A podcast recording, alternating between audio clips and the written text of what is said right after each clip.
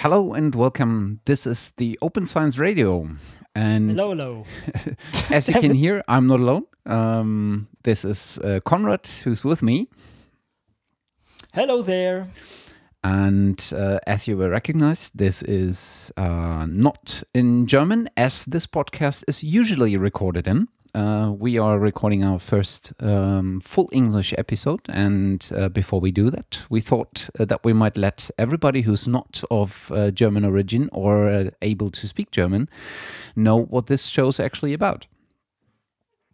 So this is kind of a small introduction um, in our general concept. So basically, as the name implies, Open Science Radio tries to shed light on different aspects of open science, being it um, open source, open data, reproducibility, citizen science. All these kind of topics should be covered and are covered here in previous or were covered in previous sessions at this time in, in, in, German, but now we, we thought it's uh, it would also be helpful to, to do this in English. Then we can invite more people, and maybe more people can can listen to us.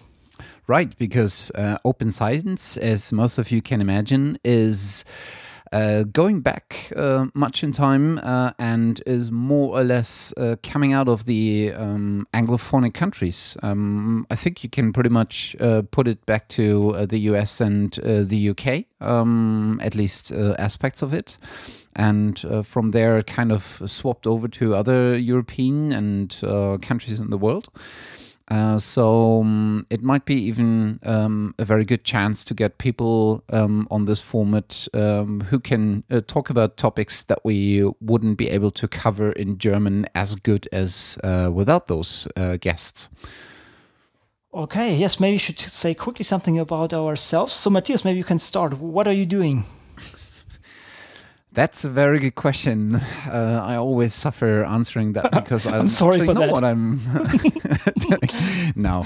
Um, I've started um, uh, this podcast a while ago. Um, I'm just trying to figure out um, when I started it. I started the first episode um, I recorded on the 2nd of uh, January in 2013 and um, had before that date uh, done a couple of podcasting projects, uh, which I very much love. Um, so I decided uh, to combine two of my interests, podcasting and open science, and uh, make this um, kind of uh, open science podcast. Uh, just getting out the word of uh, about open science related news. And um, after a couple of episodes, um, I kind of felt that it might be a bit weird to only um, speak uh, alone about this uh, very interesting subject.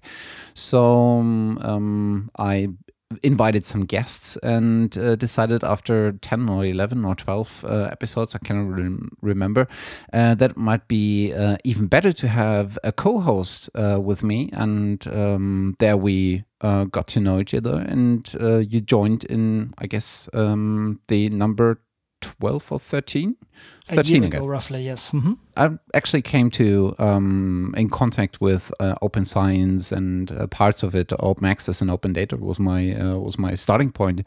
Um, uh, in my professional work with one of the uh, bigger uh, german research societies and um, kind of found it very interesting uh, to get to dive more into those uh, open aspects uh, of science communication and um, science, science and research.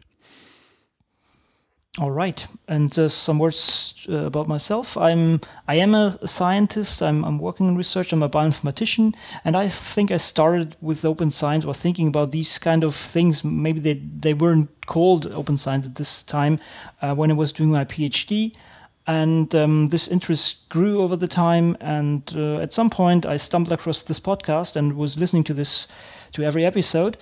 And at some point, Matthias was looking for a, for a co-host, and this was my my my chance that I took. And um, yeah, now since over a year we're we're doing this together, and I really enjoy this. We we had very interesting guests already. We are covering very interesting topics, and uh, I really uh, yeah, it's it's it's great being part of this. And I hope you guys enjoy this uh, as well as much as we do. Right, we will probably have um, a mixture of both languages. Um, I'm I'm kind of guessing that we still have a bit more of uh, German content on the show, um, but we definitely want to have uh, also more uh, English content and English guests um, because it's really interesting and there are some really interesting people out there.